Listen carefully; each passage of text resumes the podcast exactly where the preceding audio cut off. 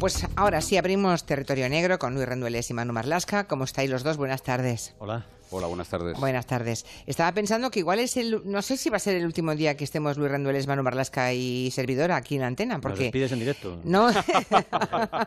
Muy bien. Así a lo bruto, ¿no? Es que la semana que viene ya habrá empezado el Mundial y ya aproveche para decirles a los oyentes que durante el mes que dure el Mundial, de tres, empezaremos igualmente a las 3 de la tarde, pero cederemos los primeros 30 minutos del programa a nuestro amigo y compañero Héctor Fernández, que va a cubrir todo lo que ocurra en, en, los mundiales de Rusia, mundiales de fútbol, y eso quiere decir pues que hay algunos corrimientos de, de horario y que el territorio negro va a pasar a las cinco y media. Y como Pues es, y creo que a esa hora Manu Marlasca, estás ya con Mamé Mendizábal Sí, eso en es, Más es Vale la hora Tarde, justo, ¿no? De cinco y media a seis. es Bueno, pues eh, o sea que a partir de la semana que viene eh, será un poquito más tarde, el mismo día de la semana, pero a partir de las cinco y media y pues me quedaré a solas con Luis Rendueles. Bueno, ya tú. No me opongo, no me opongo. Ya, ya, ya, ya, ya yo, eso mismo. Bueno, en todo caso, eh, puede que acabe el mundial y aún estemos en la antena, ¿verdad? Pero en fin, que Eh, quedan bueno, ustedes. Esperemos que sí. Mm, que- bueno, es que igual hay que descansar a una vez, ¿eh? O sea, hacer vacaciones tampoco está mal, ¿eh? Vale, vale. Tú ya me vas avisando, ¿eh? Si A eso, volver. a eso me refiero, vale, vale, muy bien. Bien, eh, vamos a hablar de una desaparición. Y dirán ustedes, parece que hay desapariciones de primera, de segunda, bueno, hay incluso de tercera, si me apuran, ¿no? Gente a la que no busca nadie o casi nadie, porque nadie les echa en falta. Es un poco lo que le ocurrió al protagonista de, de la historia de hoy.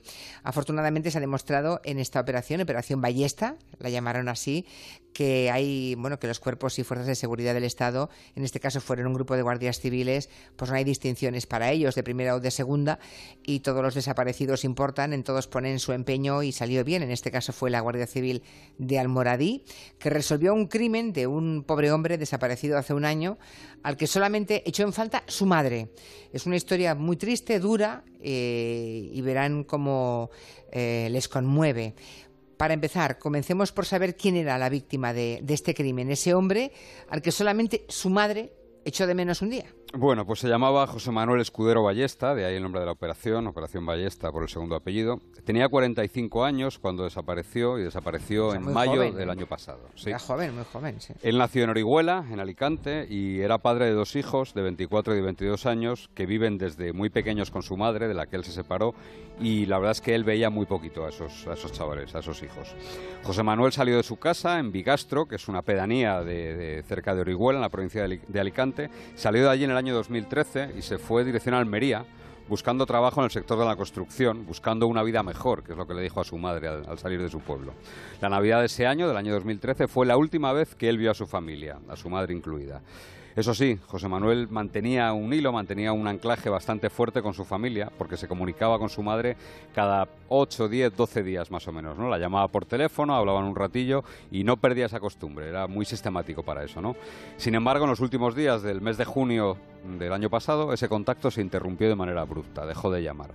La mujer intentó llamarle en muchas ocasiones, pero el teléfono de su hijo siempre daba apagado. O sea que su madre era el único contacto que tenía este hombre con su familia, ¿no? Y supongo que fue la propia madre la que denunciaría la desaparición, ¿no? Sí, sí. Así fue en, en el mes de septiembre. La mujer acudió preocupada a un pequeño cuartel de la Guardia Civil en Jacarilla, en un pueblo de Alicante, muy cerca de Orihuela, y le contó a los agentes que pensaba que a su hijo le tenía que haber pasado algo malo. También les contó que había tardado algunos meses en denunciar porque alguien le había sugerido que su hijo posiblemente se hubiera ido al extranjero a buscarse la vida. Y también porque ni siquiera sabía que a su hijo le podía buscar a alguien, ¿no? le podía interesar a alguien su desaparición. Apenas pudo dar algunos datos concretos a los agentes porque solo sabía de su hijo que había estado por Almería y no tenía la menor idea de con quién se relacionaba, ni siquiera si estaba trabajando o no. Y los hijos de este hombre desaparecido tampoco sabían nada sobre su padre desde hacía mucho, mucho tiempo. Y supongo que la Guardia Civil es cuando empieza una investigación, pero sin ningún dato, ¿no? Tenía solamente un nombre, unos apellidos y una provincia, ¿no? Bueno, y tenía algo más, y algo más que vamos a ver que fue muy, muy, muy importante. Tenía un número de teléfono, el número de teléfono móvil de, de este hombre, porque se lo dio su madre, se lo dictó su madre. El equipo de Policía Judicial de Almoradí, que se hizo cargo de esta operación Ballesta, tiró de ese hilo, del hilo del teléfono, porque realmente no tenían otro hilo del que tirar. No había domicilio, no había trabajo, no había un entorno en el que buscar. Y al estudiar el tráfico de llamadas de ese teléfono, con la correspondiente autorización judicial, al estudiar ese tráfico de llamadas, las llamadas entrantes y salientes, los agentes descubren varios datos ya muy relevantes. El primero, que efectivamente, que era cierto lo que contó la madre, que más o menos cada 10 días llamaba a su madre. Y el segundo, y más importante y más trascendente para la investigación, que había un número de teléfono con el que se comunicaba casi a diario y varias veces además durante el día. Pero esa comunicación se interrumpió el día 12 de julio del año 2017 a las 19 horas. Ese fue precisamente el último contacto telefónico que tuvo José Manuel, la última llamada. Y supongo que la Guardia Civil lo que intenta es identificar al titular de ese número al que llamaba este hombre desaparecido cada día, ¿no? Sí, era una titular, una mujer de 51 años que se llama Concha, que vivía en Almería y tenía algunos antecedentes por tráfico de drogas, por robos con fuerza y era consumidor habitual de alcohol y estupefacientes. Y los investigadores encuentran otro dato que también le sorprende. El 13 de julio, el teléfono del desaparecido de José Manuel deja de funcionar. Ese día y los días siguientes, varias personas intentan llamarle, le llaman. Y quien no vuelve nunca a intentar llamar con él es Concha, la mujer con la que hablaba todos los días justo hasta el 12 de julio. Claro, es un detalle que, que supongo que la convierte rápidamente en el centro de la investigación y de las pesquisas de los agentes de la Guardia Civil. Claro, si una persona a la que llamaba siempre ese día deja de llamar pues, y, y ella nunca intenta volver a llamarle, es que algo sabe, parece. Algo sabe, pero difícilmente no hay nada, no hay ningún elemento probatorio más, Ya, ya, no hay ya, ya. nada absolutamente contra ella, ¿no? Ni siquiera para poder eh, intervenir su teléfono prácticamente, ¿no? Ni siquiera saben los lugares que frecuentaba el desaparecido, ni siquiera saben con quién se relacionaba. Así que la Guardia, Civil vuelve a recurrir a la tecnología y al teléfono de José Manuel para tener algún dato más. Piden la geolocalización del móvil, del teléfono, por qué lugares ha estado ese teléfono móvil, y esa geolocalización señala un área, un barrio de Almería concreta, una zona que se llama Nueva Almería, y ese es el lugar por el que habitualmente se movía el desaparecido según les chiva esa geolocalización. Hasta allí se desplazan los investigadores que pronto descubren que José Manuel ni mucho menos había encontrado una vida mejor, tal y como le dijo a su madre, sino más bien, muy al contrario, no llevaba una buena vida. Nada de buena vida. ¿Por qué? ¿Qué es lo que descubren en la investigación? Había perdido pie, había caído. eh, encuentran, siguiendo sus pasos, un centro social de Cruz Roja, una especie de albergue, al que José Manuel iba casi todos los días a lavarse un poquito, a lavar su ropa, a tomar algo de café caliente. Y allí los agentes de la Guardia Civil descubren que también dejó de ir a esa especie de albergue a mediados de julio, coincidiendo con la fecha en la que dejó de contestar al teléfono, dejó de funcionar el móvil. Y allí les cuentan, en la Cruz Roja, que José Manuel malvivía, subsistía pidiendo dinero por la calle, pidiendo comida a la puerta de algunos supermercados. No era un delincuente, no lo fue nunca, sencillamente era un tipo que no había tenido suerte, que tomó varias decisiones equivocadas y que acabó en la calle, en la mendicidad, con un único hilo que le unía a su vida anterior, que era su madre. Le pasa a mucha gente, ¿eh? Buena parte de, de los que acaban en la mendicidad y sin techo eh, es eso, gente que acaba pues mm, pagando algunas decisiones equivocadas. ¿no? En fin, eh, ¿consiguió la Guardia Civil saber algo más de su vida en ese momento? Sí, muchísimo más. Y, y aquí hay que, hay que poner en valor algo, de verdad. El, el sargento de la Policía Judicial de Almoradí, el jefe del equipo de Policía Judicial, de un puesto pequeñito como es Almoradí, y su equipo, y esto hay que dejarlo bien claro, se dejaron la piel en esta investigación para saber qué le había ocurrido a José Manuel. Lo tomaron como una desaparición de alto riesgo, casi desde el primer momento, pese a que no apareció en los medios, no se trataba de un menor, no era una chica joven y guapa, mm, su familia no tenía ningún recurso, es decir, era una desaparición, como hemos dicho al principio, casi casi de, de- de regional, ¿no? Recorrieron decenas de supermercados preguntando por el desaparecido, hasta que en uno de ellos, su propietario, les dijo que antes de desaparecer, el hombre vivía, se había alojado en una casa que él mismo le había prestado, una casa que él tenía vacía. Dijo que le conocía desde hace tiempo y que confiaba mucho en él, que le parecía un buen tipo, así que los agentes ya por lo menos tenían un domicilio al que acudir, un lugar en el que ubicar la presencia de este hombre. Y supongo que fueron a registrar esa casa, ¿no? Y algo encontrarían, no sé si algo que ayudase a resolver todo el misterio de la desaparición. Lo que les encuentra, lo que encuentran les confirma algo que sospechaban, que es que a José Manuel había pasado algo malo. En la casa había ropa, había objetos personales del desaparecido, había un paquete de tabaco y había hasta un ticket de una ensalada que había comprado el 11 de julio, un día antes, a las 3 de la tarde, un día antes de que se perdiera su rastro. Además, había un cargador de móvil que estaba aún enchufado, es decir, nada hacía pensar que José Manuel hubiese decidido irse, sino más bien que salió de casa con la idea de volver pronto.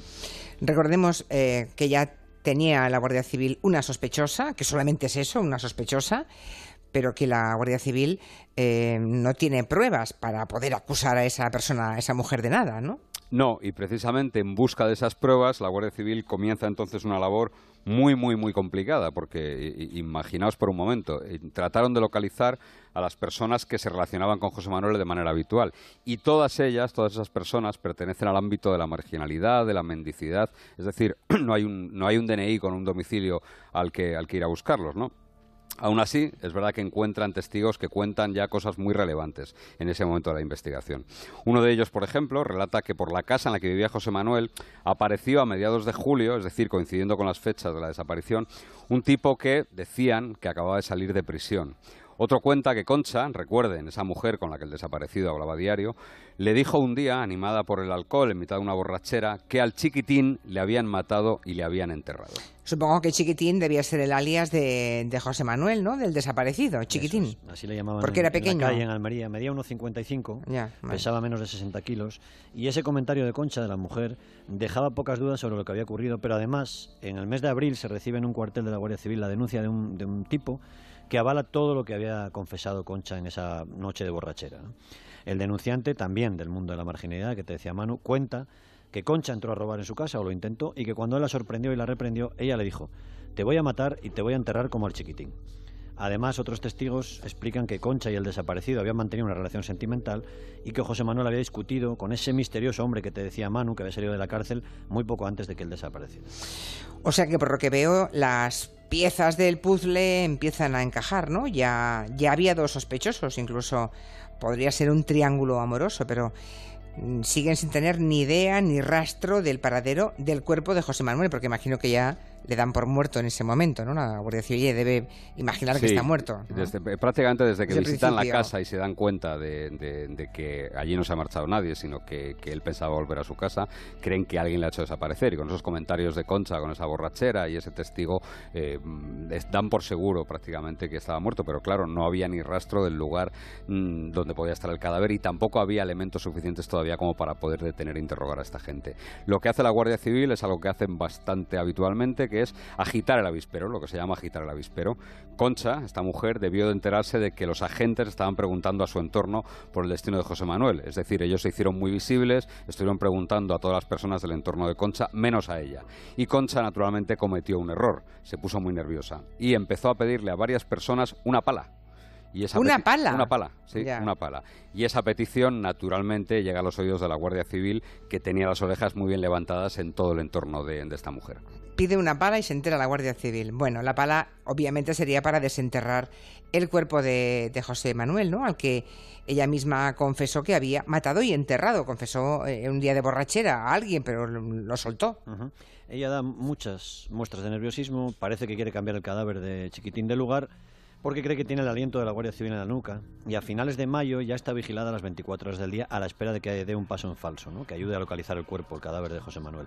Pero eso no da resultado y al final el 28 de mayo los guardias civiles deciden echar un órdago y detenerla. Es una decisión arriesgada porque saben que si la mujer se cierra en banda ya no habrá forma de encontrar el cuerpo, ¿no? lo que a estas alturas era la primera prioridad de, la Guardia Civil. O sea que no consiguieron que ella se, se pusiera tan nerviosa como para que usara la pala. Es que, no la encontró la pala. Ah, es que no le dieron... Bueno, ya, ya, ya, eh, ya. a ver, pensemos en el ambiente del que estamos hablando, ¿eh? un ambiente De, mendicidad, de marginalidad, donde mm, nadie va a una tienda de bricolaje a comprar una pala, para entendernos. Ya, ya, ya. El caso, el caso es que... Mm, eh, la Guardia Civil la detiene, digamos, dan el paso adelante, ¿no? Y deduzco que acabó confesando Concha, ¿no? Bueno, como, como casi siempre pasa en estos casos, confiesa, pero a medias solo, nada más que un poquito, confiesa. Los investigadores la arrollaron, la enterraron prácticamente y la acorralaron con las pruebas que había contra ella, con los testimonios que tenían contra ella, y ella reconoció que sí, que efectivamente, que a José Manuel lo habían asesinado, que ella estuvo presente, pero, pero, pero, por eso digo que a medias, pero que no fue ella quien cometió el asesinato, sino el tercer vértice de ese triángulo amoroso del que estábamos hablando. O sea que sí hubo vértice, sí hubo triángulo amoroso. ¿Quién era el tercer vértice entonces? Bueno, es el hombre al que un testigo vio rondar por el domicilio de la víctima de José Manuel Manuel, al que otro había visto discutir con el desaparecido, y es el mismo que hablábamos antes, que había salido de la cárcel muy poquito antes de que se perdiera el rastro de nuestro, nuestro protagonista. Vale. Concha identificó en su declaración ante la Guardia Civil al hombre, dijo que era un tipo llamado Manuel, de 53 años, un delincuente habitual, reconoció que mantenía una relación sentimental con él, y lo que ocurrió fue que al salir de la cárcel, al volver en libertad, Manuel quiso volver a, a mantener la relación con ella y regresó a la casa de ella, en una infravivienda en el barrio del Zapillo, Y el hombre, al salir de prisión, sospechó que Concha estaba liada con José Manuel. Vio que hablaban con frecuencia por teléfono y daba la impresión de que ambos podían tener una relación muy estrecha. Vale, y supongo que ese triángulo eh, es el origen del crimen o no. Sí, según confesó la propia Concha a la Guardia Civil, José Manuel acudió ese 12 de julio a la chabola en la que ella vivía y allí se encontró con, con Manuel, con el expresidiario. Según cuenta la detenida a los, a, a los agentes, en ese momento se produce una bronca, una discusión en la que el expresidiario golpeó a Chiquitina en la cabeza con una piedra. Ella dijo que no, negó cualquier responsabilidad en el crimen y no quiso contar a los agentes, dijo que no lo sabía el paradero del cuerpo de José Manuel. Pero eso sí, por fin aportó datos relevantes sobre Manuel, un tipo de 53 años al que se pudo identificar plenamente. Es decir, dio nombre, apellido e incluso algún teléfono. Ya, y supongo que la Guardia Civil entonces pudo dar con él, ¿no? Pudo localizarlo. Sí, se había escapado, se había escondido en Málaga y allí lo encontró la Guardia Civil cuando salía de un supermercado. Después de ser detenido hizo lo mismo que Concha. Admitió que estaba en la escena del crimen, pero dijo que la autora había sido ella, no él. Bueno, esto La es una cosa muy claro, común, ¿no? Que cuando hay dos personas implicadas, Acuérdate pues del el- el caso más reciente, el del crimen de la Guardia Urbana. la Guardia Urbana en Barcelona, donde sí, Rosa señor. Peral y Albert se, se echan la Se culpa culpan, uno a la- otro. claro, La claro. Guardia Civil está convencida de que los dos, en este caso, participaron de común acuerdo en la muerte de, de Chiquitín. Manuel sí dio, al menos a los guardias civiles, la ubicación del cuerpo del desaparecido. Estaba enterrado a muy poca profundidad, debajo de un colchón, en un descampado que estaba a apenas 20 metros de la casa de Concha, ¿no? donde los agentes encontraron también 300 gramos de hachís y un revólver. Y por tanto, así, eh, un año después prácticamente de que su madre denunciase la desaparición, que debe ser una señora mayor, supongo, ¿no? Sí, es una señora muy mayor. ya sí. una señora anciana, ¿no? Que, mm, bueno, que mm, en su momento igual pudo pensar que, que su hijo no quería volver a saber nada de ella, ¿no? Menos mal que tuvo la iniciativa de, de ir a, a denunciar, porque a partir de esa denuncia la Guardia Civil de ese pequeño pueblo de Alicante, pues resuelve el caso y le habrá dado paz a esa pobre mujer, ¿no? Sí. es una, una lección, ¿no? Que a veces un, un pequeño grupo de guardias civiles o de policías, en este caso guardias civiles, pues consiguen que un misterio como este se resuelva. Es, es una lección y también lo es para nosotros, ¿eh? para los periodistas, que quizás deberíamos aprender algo de esta historia y de ese empeño, de esa casi casi de esa obstinación de ese sargento de la policía judicial de Algemesí, que era el, el- que de Al- Almoradí, perdón, he hecho Algemesí de Almoradí, que era el que encabezó el, al equipo de policía judicial, ¿no? Aquí no ha habido unidad central operativa, no ha habido UCO, no ha habido un enorme despliegue de medios, solo la profesionalidad de ese sargento y de los hombres y mujeres que componían el equipo, aunque vamos a desvelar un pequeño secreto que nos enteramos hace unos días. Ese sargento pasó bastantes años resolviendo homicidios precisamente en la UCO, en la Unidad Central Operativa de la Guardia Civil. Mm, Ya. Sí, porque mm, es lo que decimos, ¿no? Un indigente, pues parece que es evidente que no, que el interés informativo, ¿no? Y ahí es un poco que cada uno asuma sus culpas, también los medios de comunicación, ¿no? Parece que, que sea distinto a otros casos, ¿no? De desapariciones. Él, para ser justos, ¿eh? Él- Sí, él- sí. la- su única aparición en los medios fue en el programa de eh, Paco Lobatón, Desaparecidos, se llamaba el programa, ¿no? Televisión Española. Salió una pequeña referencia a esa desaparición, nada más. Ha sido el único eco mediático que tuvo esta desaparición. Mm, Pregunta por aquí Esther, una oyente, que a qué se dedicaba el desaparecido. Eh, A la construcción. A la construcción, pero por lo que habéis contado, nada, ¿no? Es No. decir, mendigaba en las puertas de los supermercados. Sí, eso es, eso es, en las puertas de los supermercados de allí de Almería. Intentó trabajar en eso, en lo que sabía él, el albañil, y, y no encontró trabajo. No sabemos Y- por qué rompe con su vida y se va de provincia, pero sí le sale muy mal, le sale mal y, y ¿Y no se sabe pierde nada pie. ta- y de su, fa- de su exmujer y de sus hijos? Eh, pues mira, la No Guardia Civil trabajó eh, durante una gran parte de este tiempo sin saber ni siquiera quién era su exmujer. Madre Porque mía. tampoco la madre tenía contacto con ella. O sea que, ya, o sea que rompió por completo con su Sí. familia anterior, sus hijos y... Qué historias más tristes, ¿eh? Qué, qué tremendo. Bueno, pues ahí lo dejamos. Muy Eh, bien. Entonces quedamos que la semana que viene, que ya tendremos media hora de Mundial, de 3 a 3 y media de la tarde, con Héctor Fernández, trasladaremos a las cinco y media y que estará Luis Rendueles porque Manu me abandona por Mamen Mendizábal. Yo, yo, yo vuelvo cuando acabe el Es mundial. una, es una decisión difícil, Cuando- pero es muy difícil, ¿eh? No me pongas a papá o a mamá, quien quiero más. No, no, pero no, no. Bueno, bueno. No me pongas en esa tesitura. Nada, nada, no seré mala. Bueno, pues hasta Luis, hasta la semana que viene. A sus órdenes. Hasta el final Manu. del Mundial. Hasta luego. Sí, adiós, Hasta adiós, luego. adiós.